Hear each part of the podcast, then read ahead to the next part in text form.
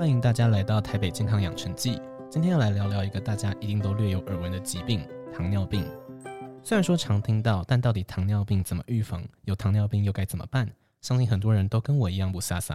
我们今天特别邀请到万方医院的新陈代谢科医师刘汉文医师来为我们好好解惑。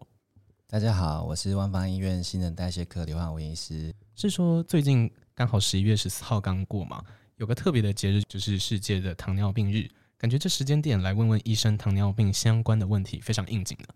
想先问一下医师一个比较直白的问题，就是糖尿病到底是什么？又它又怎么会产生糖尿病呢？这样。那糖尿病这个疾病的名称其实是一个很早以前的称呼啦，所以才会说有尿，然后有糖，然后感觉好像是尿中有糖的意思。其实我们现在这个在讲糖尿病，指的是慢性的血糖偏高，就叫做糖尿病。那它的定义就是从我们空腹血糖。糖化血色素，或是你喝这个呃糖水试验之后的血糖，然后跟你有没有高血糖的典型的症状，和你血糖是不是真的就是很高的血糖来做诊断。那其实它的呃真正的定义是看血中的糖分的。那它成因其实非常复杂啦，呃，它的成因来说，其实就会有好几十种不同的分类哦。那只是说我们最常见的是叫做第二型糖尿病。那光是第二型糖尿病，它的成因其实就包含了非常多。包含年纪，然后你的家族病史、你的糖尿病的体质，然后你的生活形态、体重，这些都是有关的。了解。所以刚才医生有特别提到，就是糖尿病的成因以及诊断的方式，其实并不是像传统上常见，可能哦就觉得可能尿液甜甜的，就是糖尿病，或者说呃成因也不会完全只是说吃很多甜的，所以造成糖尿病。那这边想特别再问一下医生说，呃，像上班族下午就要来一杯全糖的手摇饮啊，或是很常吃甜食来慰劳辛苦了自己，这样子是不是会真的比较容易得到糖尿病呢？那其实呃，大家都会觉得说我是不是吃甜的吃很多才变成有糖尿病，或者是有的人他有糖尿病，但是他就很纳闷说他明明就没有吃甜食，为什么他还会有糖尿病？那其实这算是一个迷思啊，因为吃甜食会不会真的让你变成？比较高的机会有糖尿病，它并没有非常明确的证据去证明这件事。但是因为我们知道吃甜食，它是会吃到额外的热量，然后比较容易造成肥胖，那这就会跟血糖有关。所以其实呃，也许不见得是吃甜食让你得得到糖尿病，但是你吃太多甜食，喝太多含糖饮料，那你肥胖的机会会比较高，那真的变成有糖尿病的机会就会比较大。了解了解。所以说，直接吃糖或者说吃多一点甜食跟成为糖尿病患者，它并不是一个直接上的关系嘛？对，它并不是那么绝对的关联。了解了解，听医师这样讲，我自己也是比较放心，因为这样就还是可以不需要完全戒掉。对，那想特别问一下，说如果我今天真的不幸得到糖尿病了，我是就是完全不能够碰任何糖或是甜食吗？呃，得到糖尿病因为有很多原因呐，所以这个呃，我们并不认为说它是一个很。悲惨啊，或者是 很不幸的一个结果啦。那这个呃呃，就是你真的有糖尿病的话，我们就是去控制它，然后把它控制好，其实就会跟呃没有糖尿病的人是一样的，一样的生活方式。所以本来你吃甜食，就是我们知道会影响血糖的食物很多。那喝饮料或者吃甜点，那就肯定会影响血糖。那我们就呃可以吃，但是我们要控制分量，然后我们吃的频率也减少，这样就可以减少它影响血糖。那其实还是可以吃的啦。了解了解。这边也特别预告一下，我们下一集的 podcast 刚好会邀请到营养师来谈谈糖尿病友的饮食原则。有兴趣的观众记得要听下一集哦。那我这边就继续追问一下医师，就是医生在诊间的过程中，对于不吃药控制糖尿病相关的事情，经验上面是怎么样呢？是不是真的只要控制饮食，他就可以完全的控制糖尿病呢？那其实很多人他发现他有糖尿病的时候，呃。会抗拒吃药，因为大家总是觉得，呃，吃药会伤身啊，然后会觉得他明明就没有不舒服，为什么还要开始吃药？然后或是说他就会觉得说，他开始吃之后，之后是不是之后就是要一直吃下去？那其实我们糖尿病的控制啊，是希望能够同时有饮食控制，然后同时控制体重，然后有运动习惯跟药物同时一起进行。那药物只是一个辅助的辅助的角色而已。所以药物的目的只是为了帮你控制血糖，因为我们知道糖尿病的成因很多很复杂，它并不是完全都是来自于饮食的失控，所以我们是希望可以规则的服药啦，然后看看血糖控制的怎么样，还是有机会可以停药。那但是最好不要自己觉得自己没事，然后就自己停药。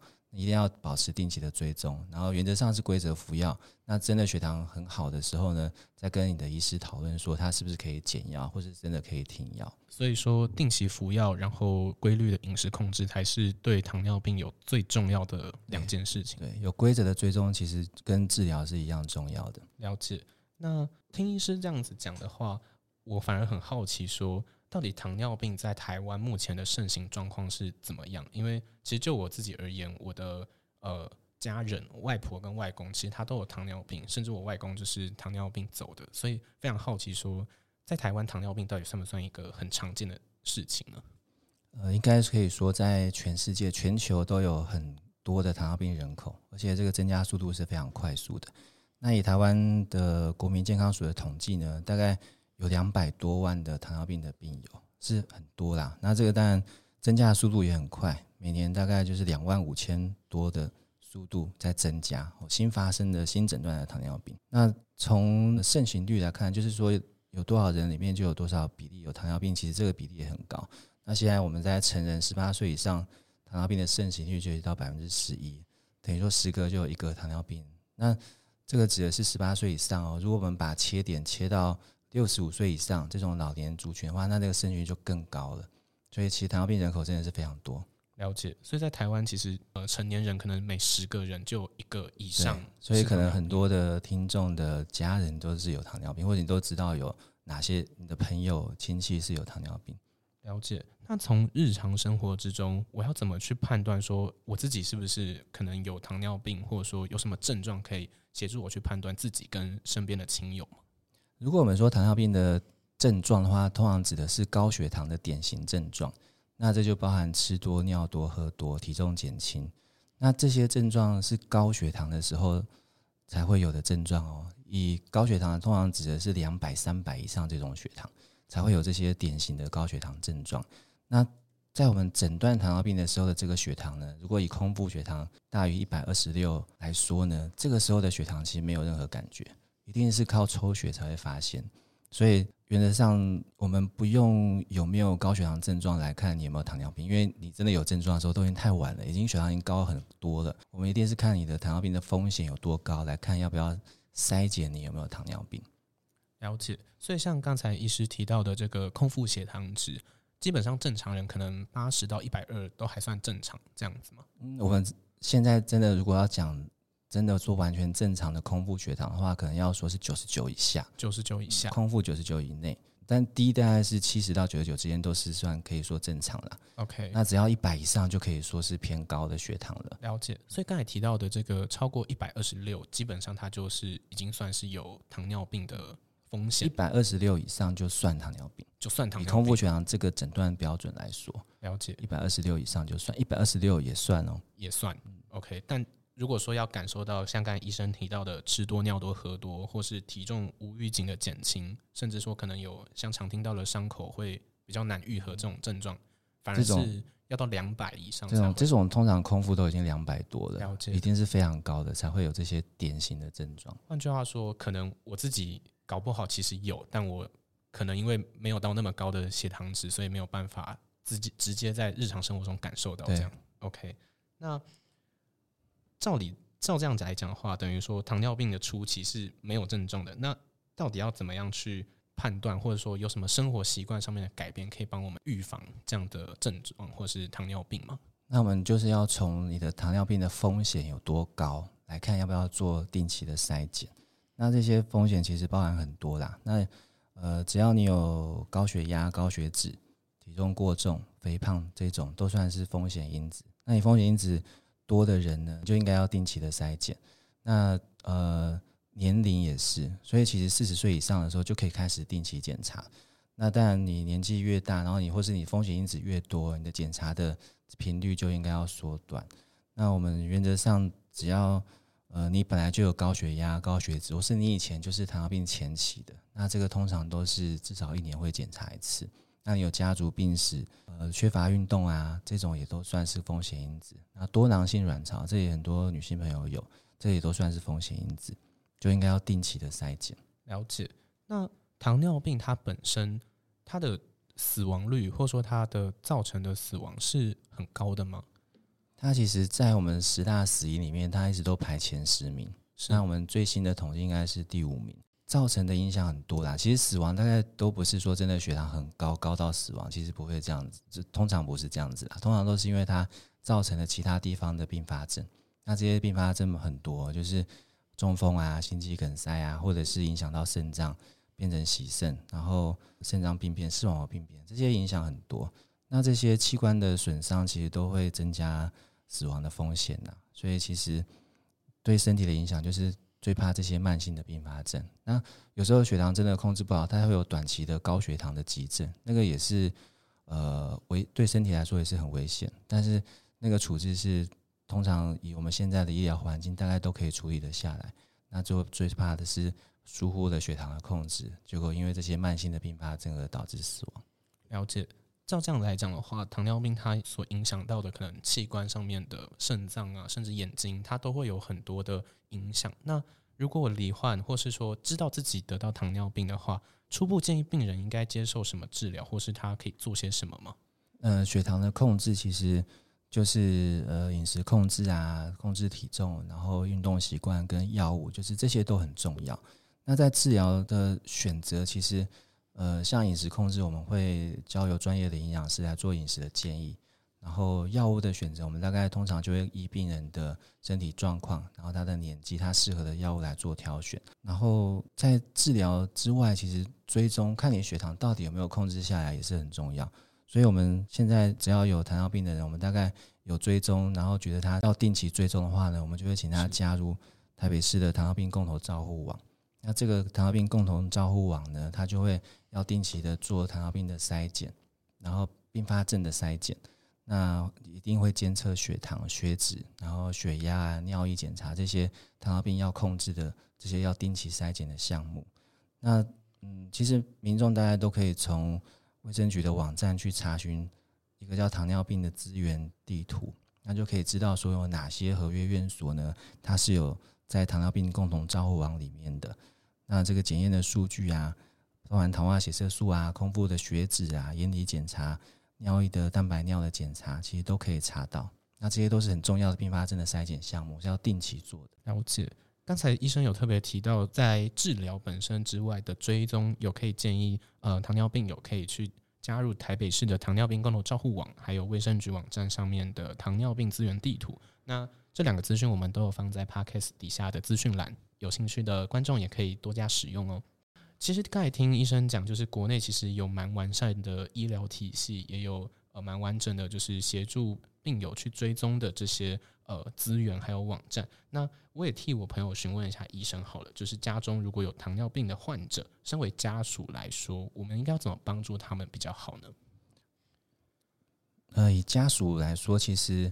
呃，因为本来糖尿病的盛行率就很高啦，所以其实家属 自己可能有一天也会发现自己血糖有偏高，所以其实也可以在跟亲人相处的过程，其实也可以增加自己对疾病的认识，对糖尿病的认识。我觉得很重要的是，每个病人他跟医师之间的看诊的过程，他们是有沟通，然后一定是医师有看病人的个人的状况来做药物的建议跟选择。呃，有时候会碰到说有些。病人他跟你在诊间就已经讨论好，说他哎，我们药物应该怎么样调整？哎，结果下次他回来的时候，哎，他竟然没有吃药，或者是他本来应该要有注射型的药，就回家之后，他家人看到他要用注射型的药，叫他不要用，因为他觉得就是哎开始打针之后就停不下来，或是会就会让他肾脏坏掉。那我们就觉得很可惜，因为其实有些错误的糖尿病的迷思呢，其实对病人是反而是有害的。我觉得家人可以在担任一个协助的角色，比如说帮助病人挑选他适合他的食物。如果有低血糖的风险，也许帮忙注意有没有发生低血糖。但是让他的呃药物的选择，可以让病人自己跟医师之间来做沟通，来做调整。那家人多认识糖尿病的正确的资讯，这样对自己对家人都有帮忙。了解，所以。自己的呃对资讯的了解，然后还有让呃病友本身跟医师之间直接的沟通，对是最重要。有正确的糖尿病知识比较是很重要。那这样正确的资讯来源，我们通常就是以大家呃公认的有足够的证据的这些糖尿病的知识。那你的资讯来源就可以尽量是呃正式的糖尿病的学会的网站的来源，或者是卫生局的网站上面的知识。那这些大家都是大家公认的、可以接受的这些相关知的知识。那你不要只是从这个社群看到的诶转传的文章，然后就觉得诶那就就相就是这这种很容易会误信一些偏方，或是反而去相信一些错误的迷思。了解。那讲到这边，就是也想请医生在最后的部分，可不可以让就是所有的观众都呃了解说，平常怎么做去预防糖尿病的发生是比较靠谱的？这样。那其实因为糖尿病的成因很多嘛，一直在强调说它成因很多，光是年纪我们就是没办法改变，我们一定会变得越来越老。那血糖的调控通常在随着年纪会变得比较容易失控。那我们能够操作、能够去改变的，就是我们生活心态，尽量去挑选的食物是比较符合健康的食习惯呐，就是减少含糖饮料啊，减少额外加糖的东西呀，减少加工食品的摄取，然后养成运动的习惯，注意自己的体重，最好能够每天量体重，注意自己体重的变化。依你的风险因子有多高来做定期的糖尿病的筛检，那你这可以从你的定期的健康检查去看你血糖的变化怎么样。所以这些是很这个定期的筛检，其实对糖尿病的预防来说是很重要。谢谢医生刚才提到的这么多重要的资讯。对于一般民众来讲，改变自己的饮食与生活形态是预防糖尿病最重要的事情。那如果是家属朋友的话，去了解糖尿病正确的资讯是非常重要的。那可能对于正在呃呃，对于本身就是糖尿病有的朋友来说，定期检查则是最为重要的事情。那不知道医生有没有推荐说什么定期检查的方式或是网站可以帮助啊这些糖尿病友呢？那其实现在台北市卫生局呢，它在今年的八月到十一月，它有一个糖友控糖动起来的活动。那这个奖励活动其实是，就只要你是糖尿病病人，然后你到台北市的医疗院所呢。你有做眼底检查，或者是尿液的白蛋白尿的检查，或者是你是新加入糖尿病的共同照护网，那你只要有做到这些项目呢，你就可以在你的几点卡上面的栏位来盖章。那这个活动上传你的几点卡的照片呢，就可以参加抽奖。那这个上传一项就可以获得一次的抽奖资格啊，然后每个人可以有三次的抽奖资格。所以最近近期是有这个糖友控糖动起来的活动，可以让大家多多来参与。了解，谢谢医生跟我们分享这么好康的资讯。那如果是符合资格的朋友，或是家里本身就有糖尿病有的家属朋友的话，赶快在我们 podcast 底下的资讯栏去观看我们的更多资讯，去了解到我们的糖友控糖动起来活动的参与办法吧。那我们今天就到这边，我们谢谢我们的刘汉文医师，谢谢谢大家。